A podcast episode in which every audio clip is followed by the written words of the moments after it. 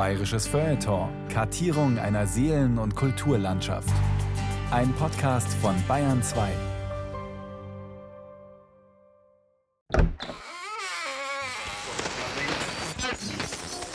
Nur wenn wir hören, können wir einander anschauen. Eine echte bayerische Bauernhochzeit stand altrömischen Orgien in nichts nach. Ebenfalls ins Leere greifen Theorien, welche die Wurst als das Produkt einer Reinigungsarbeit interpretieren. Nachher macht es einen Plimperer, manchmal sogar einen Plimpertassenpepperturi und das Nonsensal ist da. Gutes von gestern. Wir heben die Schätze des bayerischen Feuilletons. So geht ja alles durcheinander. Wir dürfen nicht vergessen, wir haben nur eine Stunde Zeit. Killer Mountain. Diesen Beinamen trägt der Nanga Parbat im Westhimalaya nicht zu Unrecht. Gilt er doch als einer der gefährlichsten Berge der Welt. Die Nazi-Propaganda überhöhte ihn einst zum Schicksalsberg der Deutschen, den es um jeden Preis zu bezwingen galt. Am 3. Juli 1953, vor 70 Jahren, stand der Tiroler Hermann Buhl als erster Mensch auf dem Gipfel des Nanga Parbat, verbrachte eine Nacht in der Todesregion auf einem schachbrettgroßen Stück Fels stehend und kehrte schließlich nach mehr als 40-stündigem Alleingang zu seinen Kameraden zurück, äußerlich um Jahrzehnte gealtert. Im Jahr 2003 hat Georg Bayerle seine Geschichte erzählt mit einmaligen Originalaufnahmen.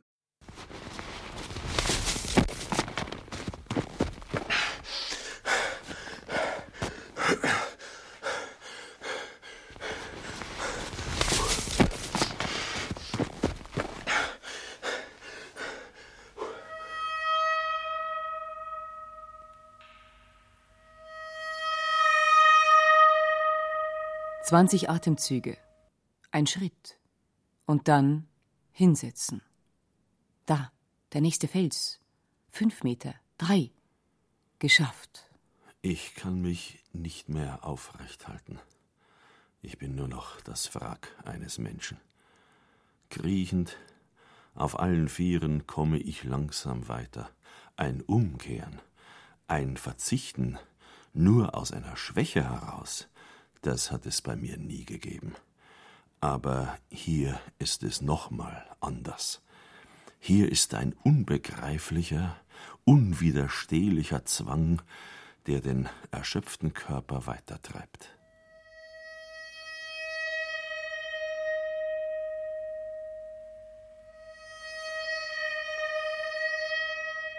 Stundenlang, tagelang. Die Sache war nur die, er ging in den zu 90 Prozent sicheren Tod.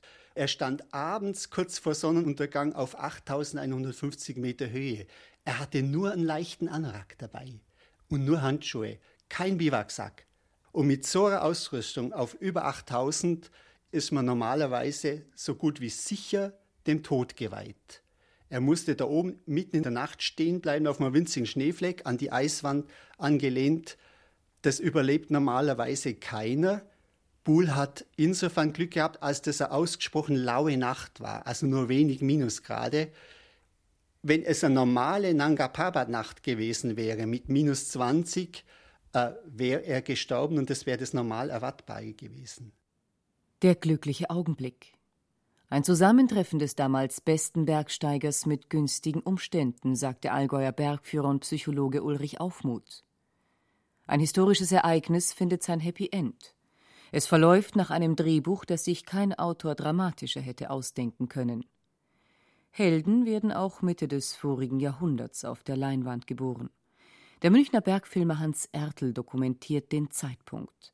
Da wankt der Körper Hermann Buhls nach 41 Stunden Alleingang auf den Kameraden zu auf 6900 Meter Höhe. Als der Gipfelsieger mit angefrorenen Füßen und dem versonnenen Lächeln eines Mannes, der Übermenschliches geleistet hat, im Sturmausgangslager hinterm sogenannten Mohrenkopf auf mich und meine in Betrieb gesetzte Filmkamera zukam und wir uns glücklich umarmten, erfüllte auch mich die grenzenlose Freude und Genugtuung, im entscheidenden Augenblick nicht klein beigegeben zu haben.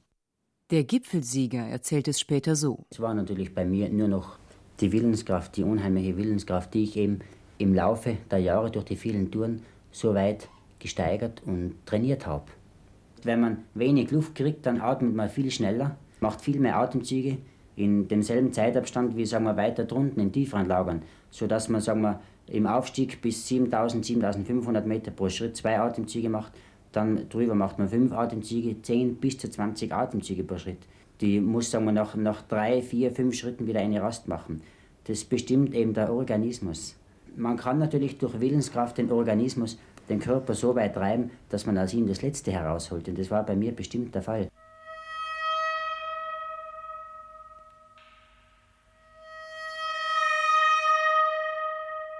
Ungeheure Kräfte haben sich ins Gesicht des gerade mal 28-Jährigen gegraben. Wenige Tage haben Spuren wie von Jahren hinterlassen. Buhls Antlitz ist verwittert wie die Gebirgslandschaft, zermürbt, von der Erosion gezeichnet. Mittendrin zwei aufgerissene Augen, so groß wie Teller. Das zeigt die Qualen, die er bis dahin durchstanden hat. Und er hat es freiwillig gemacht. Es war sein Weg. Es war sein Weg, wie er sich verwirklichen konnte mit den seelischen Möglichkeiten, die er hatte. Und wie er mit den Möglichkeiten Befriedigung aus dem Leben holen konnte, nämlich die tollen Erfolge. Die waren groß. Aber wenn du nur auf den Erfolg sozusagen äh, äh, Nahrung für deine Seele kriegst, hast du ein zerstörtes Gesicht, ein verhageltes.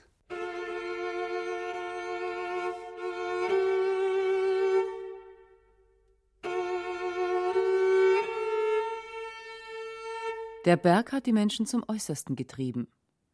War es nur der Berg? Leute wie Buhl ließen ihn wachsen, jedes Mal ein Stückchen mehr. Zwei Tage im Leben des Hermann Buhl verdichten den Mythos Nanga Parbat, meint Reinhold Messner. Ein Hermann Buhl, der allein vom Nanga Parbat zurückkommt, völlig gealtert aufgrund des Sauerstoffmangels, der Anstrengung, des Wasserverlusts, der hat nicht nur ein ganz besonderes Gesicht, sondern er strahlt aus, dass er da oben etwas erlebt hat. Und diese Ausstrahlung ist ja vom Berg auf ihn übergesprungen.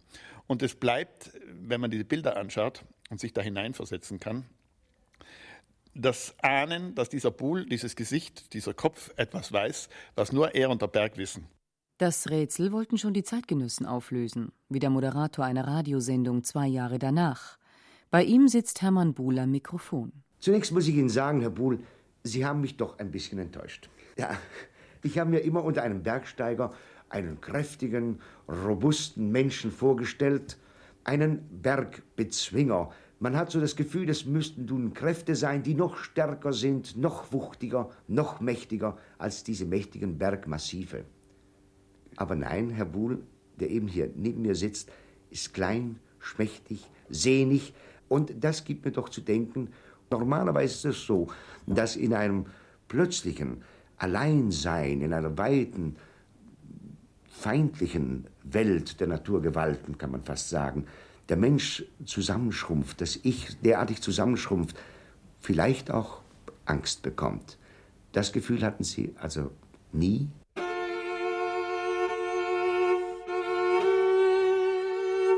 Der junge Innsbrucker Bergsteiger hatte es allein mit einem Mythos aufgenommen. In einsamer Größe ragt der Nanga Parbat über die Felsöden des Industales empor. Zwei bis dreitausend Meter erhebt er sich als unumschränkter Herrscher des Westhimalaya über die ihm benachbarten Gipfel.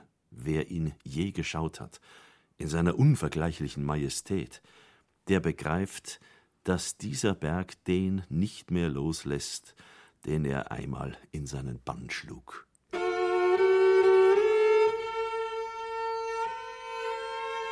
Im Jahr 1934, als dieser Text entsteht, schlägt die eigentliche Geburtsstunde des Mythos Nanga Parbat.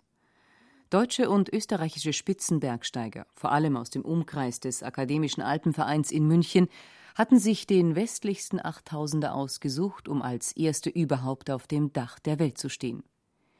Ihre Expedition ist damals noch das, was der Name sagt. Sie dauert ein halbes Jahr und führt in die hintersten Winkel einer fernen Welt. Die Mannschaft wird begleitet von einem Sturm pathetischer Begeisterung in der Heimat. Der Feldzug gegen den Himalaya. Der Feldzug der deutschen Expedition gegen das höchste und an Naturwundern reichste Gebirge der Erde wird mit allen vorhandenen Mitteln menschlichen Forschergeistes geführt. Titelt der völkische Beobachter. Das Unternehmen passt ins Konzept des jungen Naziregimes.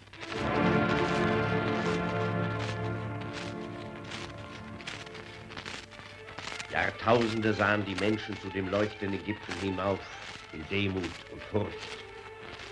Jahrtausende lebten sie in Furcht vor dem Raum und wagten sich nicht ins Unbekannte hinaus. Bis vom hohen Norden ein mutiges Volk kam und den Erdkreis erschloss. Getreu dem Gesetz ihrer Rasse, immer wieder aufzubrechen zu den fernsten Zielen, die der Erdkreis den Tapferen zu bieten hat. Der Rundfunk stilisiert die Expedition hinterher zum Kreuzzug der Helden. Zahllose Presseberichte werden damals bei der Deutschen Himalaya-Stiftung in München mustergültig archiviert. Sie dokumentieren eine entfesselte Medienkampagne. Deren Gipfel ist ein Buch mit Fotos, das Fritz Bechtold verfasst hat, einer der Teilnehmer der Expedition. Deutsche am Nanga Parbat. Der Angriff. Der Titel wurde zum Klassiker der Alpinliteratur und steht heute noch in jeder Bergsteigerbibliothek.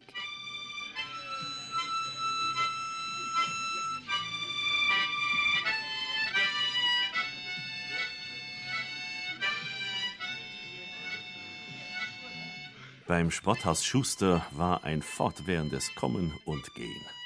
Um kleine, aber lebenswichtige Fragen wie Zeltverschnürung oder Gamaschenbefestigung konnten stundenlange heftige Debatten geführt werden. Welzenbach war als der Kalorienmeister der Expedition am meisten bestürmt mit den Sonderwünschen seiner Kameraden. Der eine liebte Rindsgulasch, der andere war mehr für Fischkonserven und ein dritter wollte die angesetzte Menge Himbeersaft um ein Mehrfaches erhöht haben. Da jeder von uns nebenbei im Beruf steckte, kann diese Zeit von manch durchwachter Nacht erzählen. Inzwischen türmten sich im Münchner Expeditionslager in der Blutenburgstraße die ankommenden Lasten in wilden Haufen. Wenn man diesem furchtbaren Chaos unsortierter Gepäckstücke von der Gletschersalbe über die Schlafsäcke bis zum Knäckebrot gegenüberstand, dann tauchten düster schwer Erinnerungen an unvergessliche Packfeste früherer Expeditionen auf. Die Hauptstadt der Bewegung ist auch in diesem Fall München. Deutsche Expedition zum Himalaya. Ausreise bereits Anfang Februar. Du brauchst es viel länger zum Weg zum Gipfel manchmal als zum Gipfel rauf.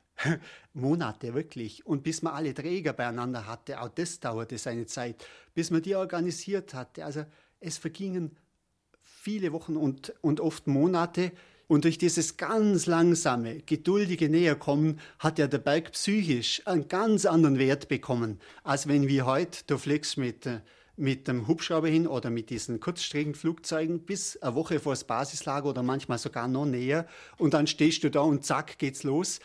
Da ist der Berg geringer, das muss man einfach so sagen. Da ist ein technisches Ding, da ist ein Betonblock, der vor mir steht.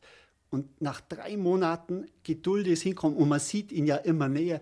Äh, jeden Tag wächst er ein Stück. Man sieht die Flanke, man sieht den Gipfel näher aufblitzen. Man holt ihn Tag für Tag ein Stück näher und größer in sich rein. Also er wird ja auch optisch größer von Tag zu Tag. Aber über drei Monate, da wächst ein Berg zu 8000 oder auch 4000 zu der Dimension, die ihm gebührt. Und die wische weg mit einem Schlag, wenn ich hinfliege.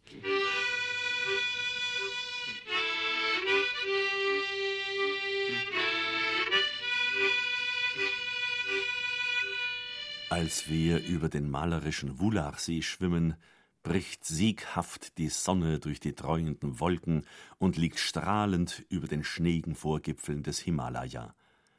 Am flachen Ufer erwartet uns schon das Gewimmel von 600 Kulis. Wenn sich 600 Kaschmiri mit orientalischer Profitlichkeit und afrikanischer Wildheit jauchzend auf einen turmhohen Stapel Lasten werfen, dann geht das nicht ohne erhebliches Geschrei ab. Exotisches Kolorit ist mit Anekdoten vermischt. Lebensnahe Schilderungen stehen neben pathetischen Formeln.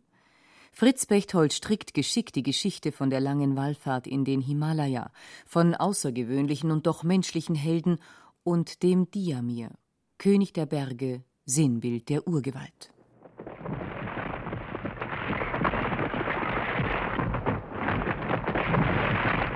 Grau-silberne Dämmerung umfängt noch den Berg. Hoch droben, 4000 Meter steil über uns, treffen die ersten Sonnenstrahlen den etwa 200 Meter hohen Eisabbruch des Gipfelplateaus. Da, das erste Krachen. Wie wenn ein Gletscher kalbt, legt sich langsam die blau schillernde Eismasse über die Wand hinaus. Unvorstellbare Eismassen krachen nieder, schlagen auf, zerbersten über granitenen Felspalästen und zerzischen endlich als feiner Eisstaub am Gletscherboden. Mit kolonialer Arroganz organisiert die Mannschaft ihren Vorstoß. 600 Träger schleppen wochenlang die Lasten über die Bergpässe ins damals noch unerschlossene Rakiotal, von Lager zu Lager. Wenn man ins Lager tritt, dann stehen meist schon vor den aufgeschlagenen Zelten mit freundlichen Salams die vorausgeeilten Orderlies. Der Schlafsack liegt schon auf der Schaumgummimatratze, Rasch werden dem Sahib die Genagelten von den Füßen gerissen und gegen bequeme Lagerschuhe ausgetauscht, ein frisches Hemd wird gereicht, das warme Bad steht bereit. Die Diener überbieten sich förmlich in ihrer Dienstbeflissenheit. Immer sind sie fröhlich und dienstbereit. Zu jeder, auch der schwersten Arbeit, haben sie ein fröhliches Lied auf den Lippen.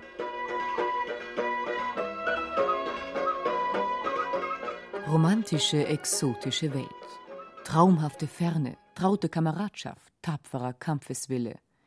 Das ist das Elixier des damaligen Wertesystems und der Nazi-Ideologie. Deutsche Zeitung Berlin am 10. Juni 1934.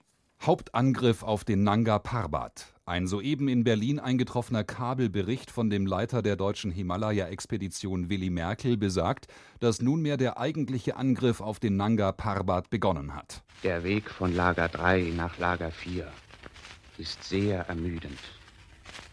Hier an der 6000 Meter Grenze wird jede Bewegung von der bereits fühlbar dünnen Luft bestimmt. Sobald man zu schnell steigt oder eine zu rasche Wendung macht, etwa nach einer in den Schnee gefallenen Zündholzschachtel, muss man 30 bis 40 Sekunden lang den hochgehenden Atem wieder besänftigen. Die Kieler Zeitung am 3. Juli 1934. Die deutsche Himalaya-Expedition beginnt den Kampf. Die Tage sind wolkenlos. Die stabile Schönwetterlage hat nun offenbar eingesetzt. Es beginnt der Hauptangriff auf den Berg. Die Zeitungen und damit die deutsche Öffentlichkeit sind den Ereignissen am Berg um Tage hinterher.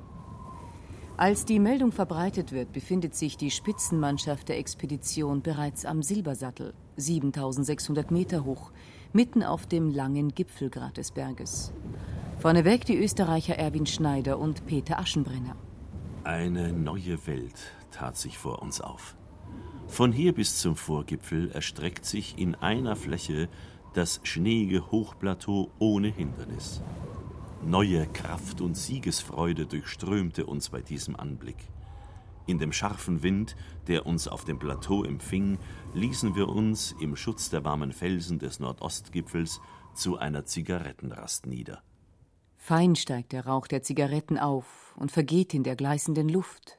Um 12.30 Uhr erschien Welzenbach am Silbersattel.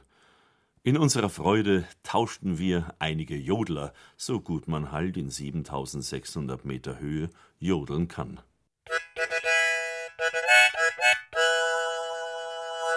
Dann beginnt der Gipfelsturm. Es ist ein Schneesturm von überraschender Heftigkeit und Dauer. Der Sturm tobte an diesem Morgen mit solcher Gewalt, dass wir unsere Gipfelabsichten aufgeben und rasch im Zelt wieder Zuflucht suchen mussten. Mit wahnsinniger Geschwindigkeit jagten dichte Schneeböen über das Plateau und verdeckten die Sonne. Um 10 Uhr und 11 Uhr vormittags war es noch völlig dunkel. Weltuntergangsstimmung auf dem Silberplateau.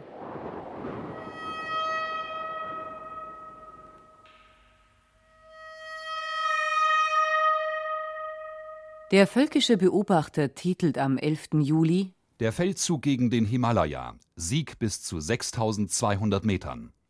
An diesem 11. Juli befinden sich die Bergsteiger seit Tagen im verzweifelten Überlebenskampf.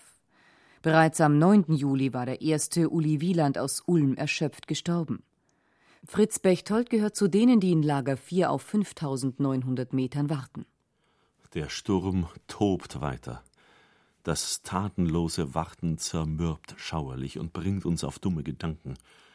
Vielleicht haben sie oben am Grat doch den gleichen Sturm, und wir können nicht helfen. Um aus dem dumpfen Grübeln zu kommen, singen wir. Da reißt abends sieben Uhr plötzlich unser Zelteingang auf. Vor unseren überraschten Gesichtern stehen in voller Sturmausrüstung Aschenbrenner und Schneider. Wo aber bleibt der Rest? Tag um Tag vergeht. Niemand glaubt, dass droben noch jemand lebt. Es ist ganz unmöglich. Etwa im selben Moment, rund tausend Meter weiter oben, kritzelt Willow Welzenbach mit erfrorenen Fingern noch ein paar Worte auf einen Zettel. Willow Welzenbach, das ist der Eispapst. Einer, den wegen seiner spektakulären Touren an den Viertausendern der Alpen die Aura der Unsterblichkeit umgibt. Lager 7, 10. Juli. An die Sahibs zwischen Lager 6 und Lager 4, insbesondere an Dr. Sahib. Wir liegen seit gestern hier, nachdem wir Uli im Abstieg verloren, sind beide krank. Ein Versuch, nach Sex vorzudringen, misslang wegen allgemeiner Schwäche. Ich, Willow, habe vermutlich Bronchitis, Angina und Influenza. Bara Sahib hat allgemeines Schwächegefühl und Erfrierungen an Füßen und Händen. Wir haben beide seit sechs Tagen nichts Warmes gegessen und fast nichts getrunken. Bitte helft uns bald hier in Lager 7. Willow und Willi.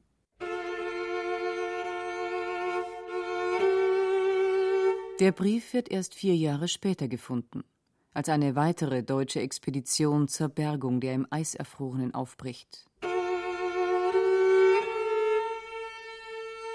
Aber noch immer ist das Drama nicht vorüber.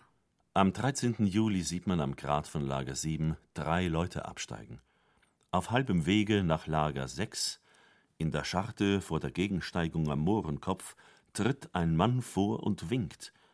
Ab und zu trägt der Sturm einen fernen Hilferuf herunter. Der gespenstische Rufer erreicht nach einwöchigem Überlebenskampf das rettende Lager. Während alle Rettungsversuche von unten im brusthohen Neuschnee versinken, bringt dieser letzte Überlebende, es ist der Sherpa Angzering, die Gewissheit vom Tod der Bergsteiger. Eine Woche später geht in Deutschland die mediale Verarbeitung der Katastrophe los. Erst am 26. Juli, 13 Tage nach dem fürchterlichen Ende, wird der Tod der Bergsteiger und das Scheitern der Expedition in der Heimat bestätigt. Die sogenannte Ehrentafel am Nanga Parbat ist um zehn Namen länger. Es sind Helden der Berge. Das macht die theatralische zweite Geburtsstunde des Nanga Parbat aus. Opfermut und Heldentum der Bergsteiger sind die Essenz der nationalsozialistischen Idee. Der Berg wird zu einer Vorschule des Kriegs. Als wir noch einmal zum Nanga Parbat, dem leuchtenden Schicksalsberg, hinaufschauen, löst sich auch in unseren Herzen alles Hadern mit dem Schicksal, und wir erkennen, schön muss es sein, mit dem Siegespreis dieses gewaltigen Berges nach Hause zu kehren.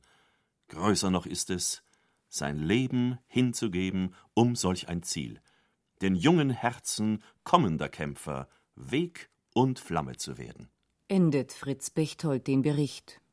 Bechtold ist ein Meister der medialen Aufbereitung. Geschickt montiert er Tagebuchnotizen mit Landschaftsschilderungen und Fotos. Da sieht man die nach Erfrierungen aufgeplatzten Finger eines Bergsteigers, Sherpas, die einen völlig erschöpften und eisverkrusteten Kameraden durch den Schnee führen, Angzering, der mit verzweifelt aufgerissenen Augen vom Dahinsterben der Kletterer berichtet. Also diese Bilder, wie diese Sherpas äh, halb wahnsinnig äh, herunterkommen, die sind später nie mehr gemacht worden. Das heißt, diese Bergsteiger, die meisten waren ja schon tot, ähm, hatten immer noch die Geistesgegenwart, im richtigen Augenblick äh, zu fotografieren. Urteilt Reinhold Messner.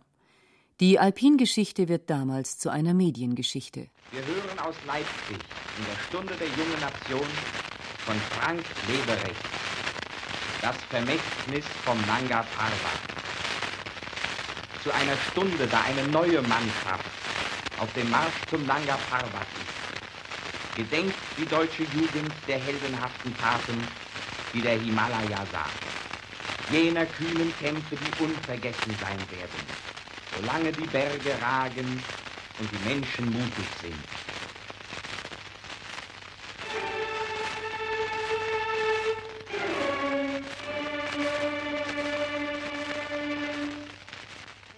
Auch die Namen beflügeln die Fantasie. Märchenwiese und Silbersattel, die Silberzacken, Schaumrolle und Mohrenkopf.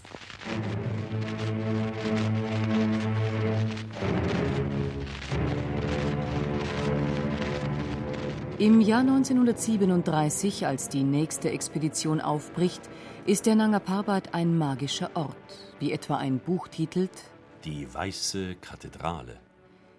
Der Leiter dieses Unternehmens ist ein erfahrener Bergsteiger, Carlo Wien. Eine Eislawine hat in der Nacht vom 14. auf den 15. Juni 1937 die ganze Gruppe im Schlaf verschüttet. Die Verlustliste am Nanga Parbat wächst um 16 Namen. Es war ja der Schicksalsberg der Deutschen, nicht? weil jedes Jahr gab es ja äh, äh neue Probleme am Nanga Parbat und es waren schon über 30 Tote zu beklagen. Nicht? Weil, äh, also mehr noch als in der Eiger Nordwand. Erinnert sich Heinrich Harrer an diese Zeit. Als Erstbesteiger der Eiger Nordwand wurde er 1939 für die Expedition zum Schicksalsberg der Deutschen ausgewählt. Aber der Weltkrieg kam dazwischen. Aussichtslos ist unser Kampf niemals.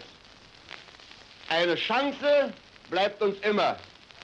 Sie bleibt uns aber nur dann, wenn wir weiterkämpfen, wo wir dem Gegner begegnen. Während die Deutschen dank ihrer Tugenden der Opferbereitschaft und Leidensfähigkeit auf den Schlachtfeldern verbrannt werden, während sich also für das Regime auch jene Vorschule bezahlt macht, die das Volk am Nanga Parbat mitgemacht hatte, flieht Harrer aus der englischen Gefangenschaft und verwirklicht einen Lebenstraum. In mir äh, war immer schon ein Funke für den fernen Osten, der da geschlummert ist. Und ich habe zwei Vorbilder gehabt. Das war Alexander von Humboldt, nicht wahr? Und eben Sven Hedin und dieser legendäre Asienforscher aus Schweden. Dessen Bücher habe ich natürlich verschlungen.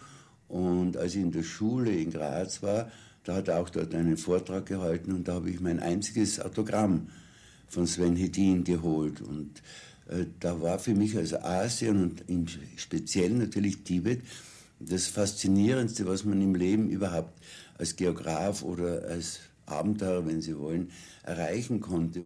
Auch das ist eine Dimension, die heute kaum mehr spürbar ist. Lange bevor der Berg zur nationalen Angelegenheit wurde, bevor der Sport den modernen Leistungsgedanken erfand, bevor ein neues Individualitätsbewusstsein ständige Selbstverwirklichung und Grenzerfahrungen einforderte, vor diesen Merkmalen des 20. Jahrhunderts pflanzten Gelehrte wie Alexander von Humboldt jene Sehnsucht nach fernen Welten ins Gemüt deutscher Romantik und Wissensbegierde. Den frühen Globetrottern und forschenden Reiseabenteurern wie Sven Hedin eiferte ein Mann wie Heinrich Harrer nach. Er verkörpert wie kein anderer in der faschistischen Epoche die alte Faszination für das Fremde. Anders als Südamerika, wo Humboldt schon um 1800 das geografische Phänomen vom Schnee am Äquator studierte, blieb der Himalaya lange unerforscht. Zu seinen Entdeckern gehören drei Brüder, Hermann, Adolf und Robert von Schlagintweit. In drei Jahre dauernden Forschungsreisen sind sie durch Indien und den Himalaya gereist. In kühnen Unternehmungen haben sie die damals noch fast unbekannten Gebirge Hochasiens erschlossen. Urteilt Richard Finsterwalder 80 Jahre später. Der Geograf begleitete die 1934er Expedition und reihte sich ein in die Tradition deutscher Auslandsforschung. Vor allem die Gletscher haben die Wissenschaftler magisch angezogen. Schon die Gebrüder Schlagintweit erkannten bei ihren Untersuchungen eine besondere Dynamik im Eis, von ungleich größeren Naturkräften verursacht als in den Alpen. An einem der, wie der Fachmann Finsterwalder urteilt, interessantesten Punkte der Erde. Als mächtiger Eckpfeiler bildet der Nanga Parbat den Punkt, wo die 2500 Kilometer langen Ketten des Himalaya umknicken und sich im Südwesten fortsetzen. Zu seinen Füßen fließt in rund 1100 Metern Meereshöhe in einem heißen, wüstenhaften Tal der Indus. 7000 Meter überragen ihn die eisgepanzerten Grate und Zinnen des Nanga Parbat. Nirgends ist der Erdkörper tiefer aufgeschlossen und liegt offener da als hier. Durch die verschiedensten Klima- und Vegetationszonen erhebt sich in großer Mannigfaltigkeit die Landschaft des Expeditionsgebietes. Luftmassen des subtropischen Tieflands kollidieren mit der mächtigen Felsbarriere. Schnelle Wetterwechsel mit üppigen Niederschlägen und heftigen Stürmen sind die Folge. Der Nanga Parbat ist ein Naturereignis.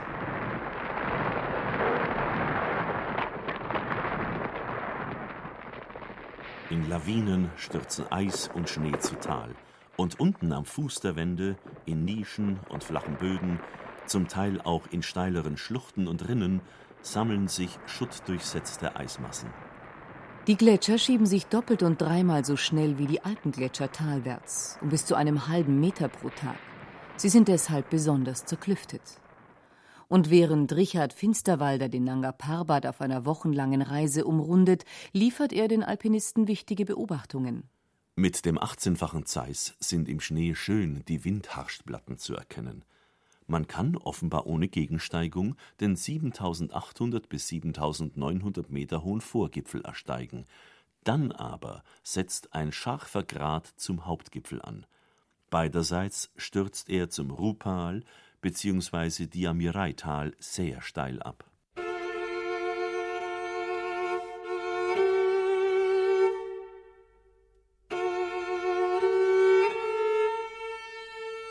Unerschrocken näherte sich der erste echte Gipfelaspirant diesen Abstürzen, der Engländer Albert Frederick Mummery. Im Jahr 1895 sucht er tatsächlich den Aufstieg zum Gipfel. Bei seinen trotzigen und kühnen Anläufen setzt er den Maßstab. Der Berg ist den Tod wert. Auf rund 6000 Meter Höhe stirbt er in der Diamirflanke und bleibt verschollen.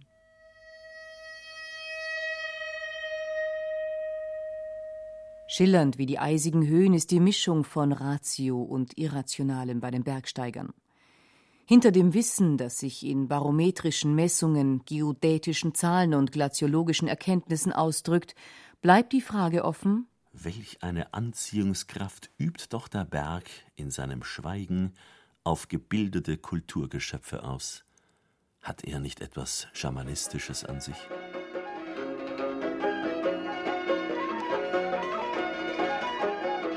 Mit Ritualen wie dem getrommelten Entrückungstanz beschäftigen sich Carlo Wien und seine Kameraden. Während der wochenlangen Anreise zu Pferd zu Fuß mischt sich Wirkliches mit Unwirklichem. Ein Riesenholzstoß flammt auf.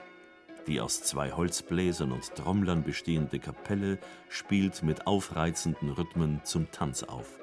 Vor dem Feuer tanzen vermummte Gestalten. Dazu heult der Sturm sein Lied über die Berge. Das Feuer wirft einen hellen Schein auf die Mongolengesichter. Als das Feuer niederbrennt, singen wir noch unsere Heimatlieder. Dann gehen wir schlafen. In der Nacht, bevor die 16 Mann starke Truppe von Lager 4 zum Gipfel aufbrechen will, wird sie im Schlaf von einer Lawine begraben. Diese Vorgeschichte hat den Emotionalwert des Berges für die Extremen unglaublich gesteigert. Vom Wert her war der Nanga Parbat dann schließlich fast so hoch eingestuft wie der Everest. Der Everest war viel höher, aber beim Nanga Parbat durch diese Vorgeschichte wusste man, wie schrecklich er ist, wie schwierig, wie mörderisch. Und es hat in Nanga Parbat diese Erstbesteigung gleich wert gemacht wie den Everest. Nicht die nackten physischen Zahlen machen den Wert des Berges aus. Der Nanga Parbat ist die Summe aller Ereignisse und Fantasien, die ihn umkreisen. Der symbolische Wert macht den Nanga Parbat zum wichtigsten Berg der deutschen Geschichte und zum Anziehungspunkt für Extrembergsteiger, erklärt der Bergpsychologe Ulrich Aufmuth. Der Nanga Parbat war der Killerberg schlechthin und ist es auch heute noch. Also den, den Ruf hat er verteidigt.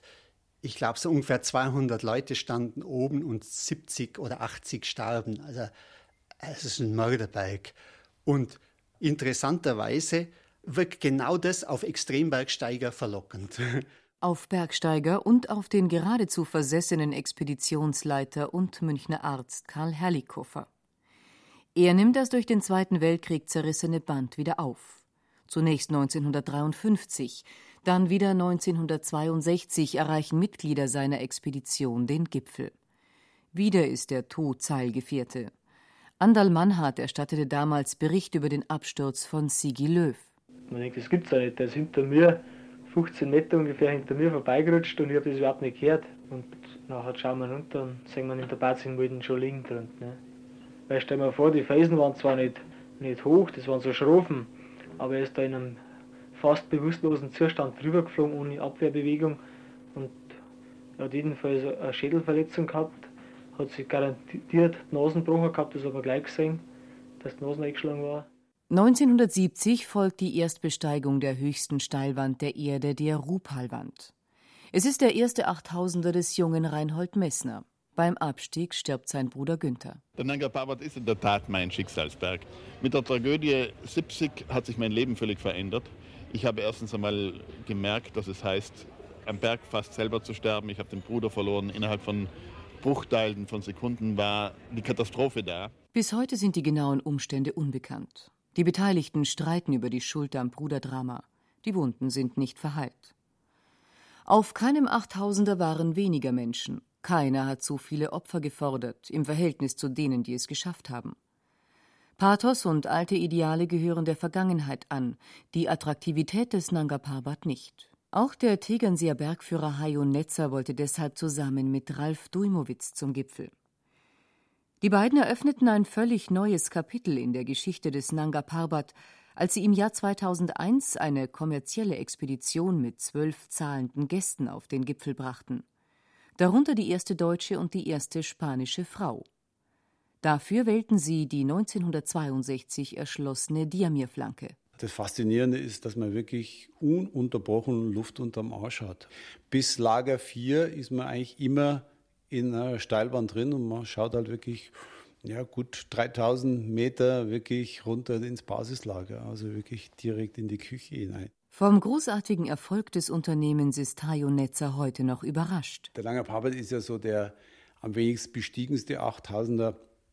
Und da war es so, dass wir dann, also in 50 Jahren waren 184 Leute oben und wir waren an einem Tag, haben wir dann die 200 voll gemacht und seitdem war wieder keiner oben. Also im Prinzip war es ein riesen Glückstag. Also Einer der alten Haudegen, Hermann Köllensberger, der 1953 mit Buhl unterwegs war, schüttelt den Kopf hat ein Bergführer, also eine Gruppe, eine kommerziell geführte Gruppe, 16 Personen auf den Gipfel des Nanga Parvats geführt über diese Diamerflanke. Das kann man heute gar nicht vorstellen, aber es war so. Und wie beurteilt der Profi von heute die Tour von damals? Wenn man sich das anschaut, was der Bull damals geleistet hat, 1953, das ist auch für heutige Maßstäbe immer noch unvorstellbar. Also mit diesen Gegenanstiegen, mit diesem hohen, großen Höhendifferenz, alleine zu der damaligen Zeit, das ist einfach eine enorme Leistung. Das ist einfach Wahnsinnsentfernungen. Wirklich psychisch und physisch enorme Leistung. Psychisch vor allem. Der Nanga Parbat ist nicht mehr derselbe, seit man vom Gipfel via Satellit die ersten Bilder und Erfolgsmeldungen ins Internet einspeisen kann. Seit die Wetterdienststelle Innsbruck die aktuellen Daten mitten in die Wand funkt. Der Draht zur Welt entlastet die Psyche und entzaubert den Berg, meint Hajo Netzer. Es ist natürlich im Falle einer Rettung oder im Falle ja, irgendeiner Notsituation ist natürlich fantastisch, wenn man einfach rauskommt, wenn man telefonieren kann. Es ist auch werbewirksam natürlich super toll, wenn man da ins Internet alles einspeisen kann. Auf der anderen Seite nimmt es natürlich viel von dieser Einmaligkeit, von dieser Abgeschiedenheit. Buhl Hermann. Ein paar Bergschuhe, vier Paar Filzschuhe, vier Flanellhemden, vier Garnituren Unterwäsche. Ich kann mich nicht erinnern, dass wir da so viel Unterhosen zum Wechseln gehabt haben. Da haben wir halt längere Zeit einmal ein Kleidungsstück da gehabt, oder? Zwei Hüte, acht Paar Socken und Stutzen, ein Wollschal, zwei Hauben, ein dicker Pullover. Die Ausrüstung, die war einfach von Haus aus war es einmal schwerer. Man hat es schon warm gehabt, aber eben doch nicht so. Wir haben ja damals noch nicht einmal eine Daunenjacke gehabt. Penibel genau sind die Ausrüstungsstücke in einem Leinenbuch aufgelistet. Kiste 412, 14 Dosen Pfirsichkompott, 14 Tafeln Nussschoko, eine kleine Pfefferflasche, 6 Zwieback. Kiste 413, 15 Kilo Hartwurst, 10 Gläser Senf. Auf die Frage, was ihn bewog, alle diese Mühen auf sich zu nehmen und eine neue Expedition zum Nanga Parbat auszurüsten, antwortete im vorigen November Dr. Herrlichoffer, der Nanga Parbat ist aufgrund der vielen deutschen Expeditionen zum deutschen Schicksalsberg im fernen Osten geworden. Der Nanga Parbat ist heute reif. Die geleistete Pionierarbeit, die geforderten Opfer machen es gewissermaßen notwendig, dass dieser Gipfel endlich fällt. Die Abfahrt in München. Der Bayerische Rundfunk ist live dabei. Und nun ist es soweit. Am Bahnsteig eingekeilt eine Riesenmenschenmenge, die den Himalaya-Bergsteigern noch den Abschied geben will. Gibt es ein letztes Händeschütteln, ein letztes Abschiednehmen. Dann geht es hinein in den Eisenbahnzug Richtung Genua. Und morgen, 24 Stunden später, werden die Expeditionsteilnehmer bereits auf dem Schiff Richtung Indien schwimmen.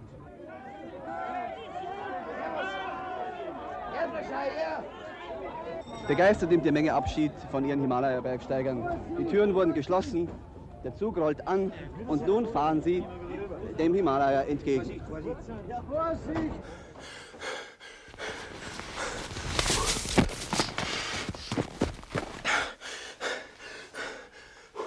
Am entscheidenden Tag, als die Expedition schon abgebrochen werden sollte, startet Hermann Buhl seinen beispiellosen Alleingang. Kölnsperger will den Versuch vom Basislager aus verfolgen. Aber leider ist da noch der Ganalopik mit über 7000 Meter noch dazwischen gewesen und wir konnten also nichts sehen.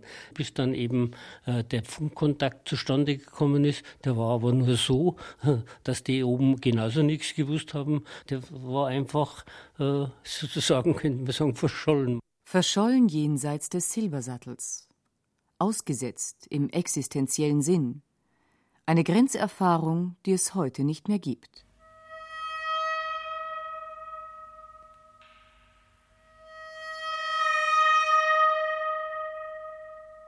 Der wollte nur den Gipfel. Der hat hinter den Gipfel nicht mehr gedacht. Also er sah nur den Gipfel und da wollte er stehen. Und was dann kommt, das regelt sich irgendwie. Das einzige Zeugnis vom 41-stündigen Alleingang sind Buhls Berichte. Sie hören sich unaufgeregt, fast belanglos an. Eine Folge der eingeschränkten Wahrnehmung in der Todeszone, sagt der Höhenmediziner Ulrich Steiner. Er muss da wohl auch in einem geistigen Zustand gewesen sein, dem er sich jetzt im Nachhinein nicht mehr so richtig erinnern kann. Also man spricht da auch von Amnesie. Ich denke, dass das schon gut möglich ist, unter dem Einfluss des, der maximalen Erschöpfung, dieser Euphorie, die in ihm auch noch mitschwimmt, dass er als erster Mensch den Gipfel des Nanga Parbat erreicht hat. Zusätzlich noch der Sauerstoffmangel, kann das doch gut einmal sein, dass er im Nachhinein dann nicht mehr so richtig weiß, wie alles abgelaufen ist.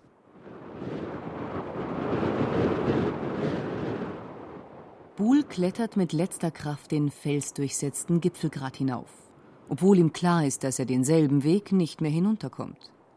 Als er nach 17 Stunden am Abend des 3. Juli 1953 den Gipfel erreicht, rammt er seinen Eispickel in den Schnee und lässt ihn stecken. Er hatte nicht einmal was zu trinken dabei, der Bursche. Das kann man sich nicht vorstellen. Auch schon daran stirbt einer. Zwei Tage in der Todeszone ohne einen Tropfen trinken. Da trocknet einfach das, ich sag's mal so schlicht, das Gehirn aus. Also da kannst du auch kaum mehr einen Gedanken fassen. Das Trinken ist ja das Wichtigste auf der Höhe. Ab der Zone von 7500 Meter sind einfach längere Aufenthalte für den menschlichen Körper nicht mehr möglich in dieser Höhe. Da es in dieser Höhe nicht mehr möglich ist, sich zu erholen. Der Körper baut nur noch ab. Also es wird ständig mehr Energie verbraucht, als der Körper irgendwie wieder zu sich nehmen kann. Und der stetige Sauerstoffmangel führt schließlich zum Absterben des Organismus. Buhl nimmt mehrfach sogenannte Stuka-Tabletten ein, ein von Bomberpiloten verwendetes Aufputschmittel. Pervitin ist ein Amphetamin, so wie es heute als Partydroge verwendet wird, und stellt unter heutigen Gesichtspunkten ein ganz klares Dopingmittel dar. Es hat in äußersten Erschöpfungszuständen die Wirkung, dass also aufputscht wie Amphetamine in der Disco früh um drei. So überlebt er auch die Nacht, die er stehend in einer eisigen Steilwand verbringt. Und noch was hat ihm geholfen, das ist auch interessant. Er ist verrückt geworden beim Abstieg. Das ist jetzt überspitzt gesagt. Er hat psychotische Zustände gehabt, das heißt, er hat halluziniert. Und Halluzination heißt, dass man das, was man sich vorstellt, als wirklich empfindet. Und zwar hat er einen Begleiter neben sich gehabt. Und der war für ihn in dem Moment real. Da lief wirklich jemand neben ihm her. Und dieser gedachte Begleiter war sicher mit lebensrettend. Da ist ein Gefährte, der mich behütet, bewacht, sichert. Es beruhigt mich, es lullt ein. Wenn ich stürze oder rutsche, hält mich doch der andere am Seil. Und so konnte er sicher absteigen. Ohne diesen gedachten Begleiter wäre er vermutlich der Panik anheimgefallen, der nackten Einsamkeitspanik. Die Halluzinationen sind die Folge einer akuten Bergkrankheit und der Erschöpfung und eine instinktive Reaktion des Überlebenstriebs. Seine gequälte Psyche hat sich einen Vertrauten geschaffen, der mit ihm hinuntergestiegen ist. Mit dem hat er gesprochen, mit dem hat er auch gezankt, weil es Steigeisen mal nicht gehalten hat, wie wenn man einen echten Kameraden dabei hat. Erst am Abend des zweiten Tages trifft er die Kameraden Hans Ertl und Walter Frauenberger wirklich. Ein Grenzgänger aus einer anderen Welt.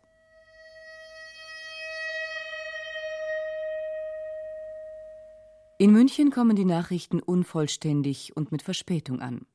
Der Bayerische Rundfunk berichtet: Der Nanga Parbat ist bezwungen. Ein Läufer brachte gestern diese Nachricht aus dem Hauptlager der deutsch-österreichischen Willy-Merkel-Gedächtnisexpedition nach Gilgit, dem Ausgangspunkt des Unternehmens im nördlichen Grenzgebiet Pakistans. Noch gestern Abend verbreitete sich diese Kunde über alle Nachrichtenverbindungen der Welt. Das jahrzehntelange Ringen deutscher und österreichischer Bergsteiger hat mit der Bezwingung des Nanga Parbat seinen erfolgreichen Abschluss gefunden. Den letzten Meldungen zufolge war es der 28-jährige Innsbrucker Hermann Buhl, der im Alleingang die letzte Gipfeletappe zurücklegte und auf dem höchsten Punkt dieses gewaltigen Eisriesen über dem Industal die Flaggen Pakistans und der Bundesrepublik hisste. Als erster Gratulant schickte der Bundespräsident an Dr. Herrlichhofer folgendes Telegramm. Hocherfreut über Ihre ausgezeichnete sportliche und wissenschaftliche Leistung spreche ich Ihnen und allen Teilnehmern Ihrer Expedition im Namen der Bundesrepublik Deutschland herzliche Glückwünsche und warme Anerkennung aus. Ein Reporter fängt erste Stimmen ein. Die Alpenvereinssektion München ist natürlich in erster Linie stolz darauf, dass nach diesen vielen Angriffen und nach den schweren Opfern, die speziell auch die Sektion München gebracht hat, der Gipfel endlich gefallen ist. In dem Münchner Sportgeschäft, in dem der Bergsteiger Hermann Buhl als Verkäufer tätig ist, haben wir uns mit seinen Kollegen unterhalten. Bei uns herrscht natürlich strahlende Freude im ganzen Haus, vom jüngsten Lehrling bis zum Prokuristen. Und wir haben ja dauernd die Daumen gedrückt und sind mit ganzem Herzen bei der Sache gewesen. Noch ein Bergkamerad ist hier, der sicher über Buhl etwas zu erzählen weiß. Ja, über Bull gibt es viel zum Erzählen. Das könnte man in der kurzen Augenblick gar nicht sagen. Eines ist zu sagen, wenn wir gesagt haben, der Nanga Parbat wird erreicht, dann kann es nur der Hermann sein, der den Gipfel erreichen kann. Also der Hermann hat den Berg bestiegen und die Damen hier sind sicher auch sehr glücklich über diese Tat ihres Kollegen. Das glaube ich. Wir sind begeistert und freuen uns auf sein Kommen. Und dann haben wir bei Frau Buhl in der Ramsau bei Berchtesgaden angerufen. Hallo? Ja, hier ist der Bayerische Rundfunk. Wer ist dort bitte? Hier ist Frau Buhl. Grüß Gott. Grüß Gott, Frau Buhl. Frau Buhl, wir wollten Sie fragen, Sie werden ja schon erfahren haben aus der Presse oder aus dem Rundfunk, dass es nun mit der Besteigung des Nanga Parbat gut ausgegangen ist, dass der Gipfel erreicht wurde. Und wie haben Sie denn das Ganze erlebt?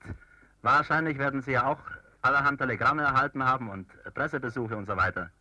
Ja, ja, ich habe etliche Telegramme erhalten und habe mich sehr darüber gefreut. Hatten Sie inzwischen Verbindung mit Ihrem Mann während der Expedition jetzt? Ja, ich habe ständig Briefe bekommen. Ich habe neun Briefe bekommen und ungefähr fünf oder sechs Karten. Angst habe ich schon immer gehabt. Mit großer Spannung habe ich die Post immer erwartet. Herr Meix, Sie sind Journalist für Alpinistik bei der Presse in Wien. Sie sind eigens aus Wien auf dem schnellsten Wege hierher gekommen, um Näheres hier in München zu erfahren.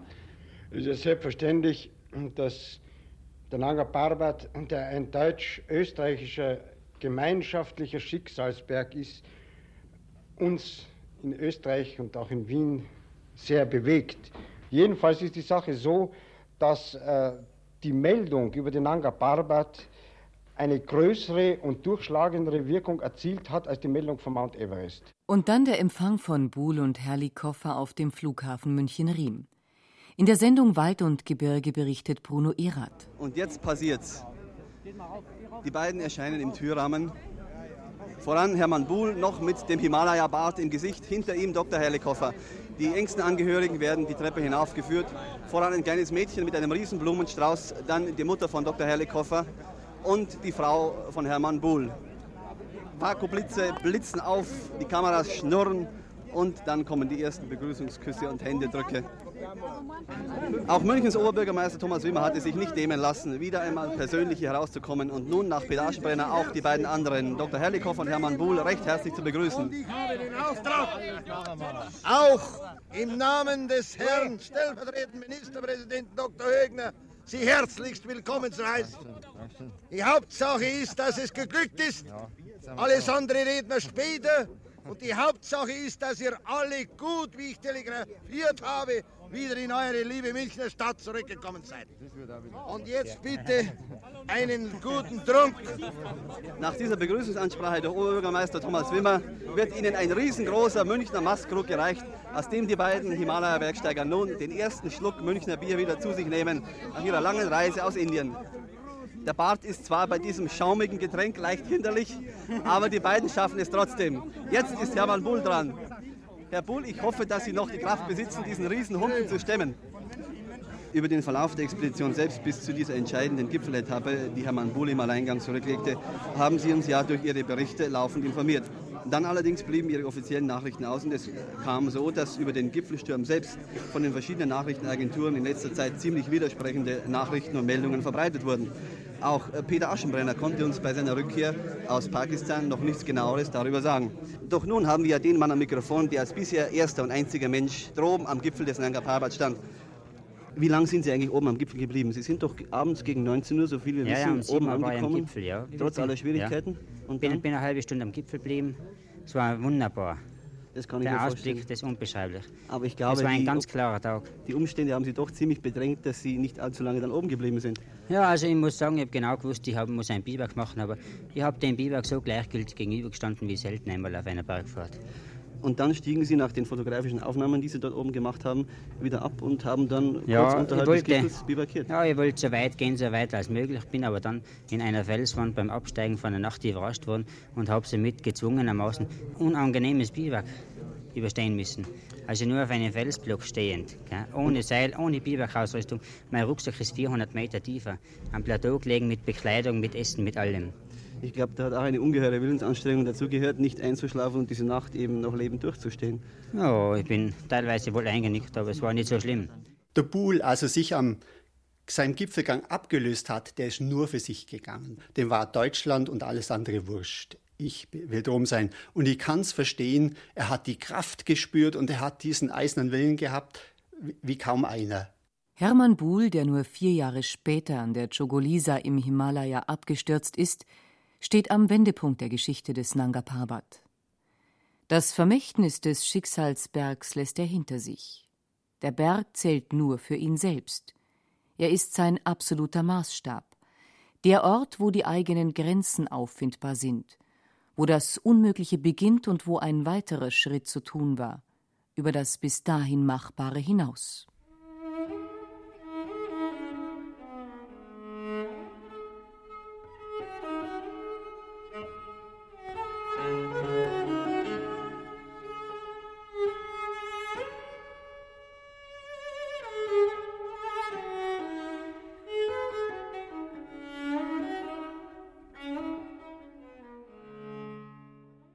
Der Killerberg.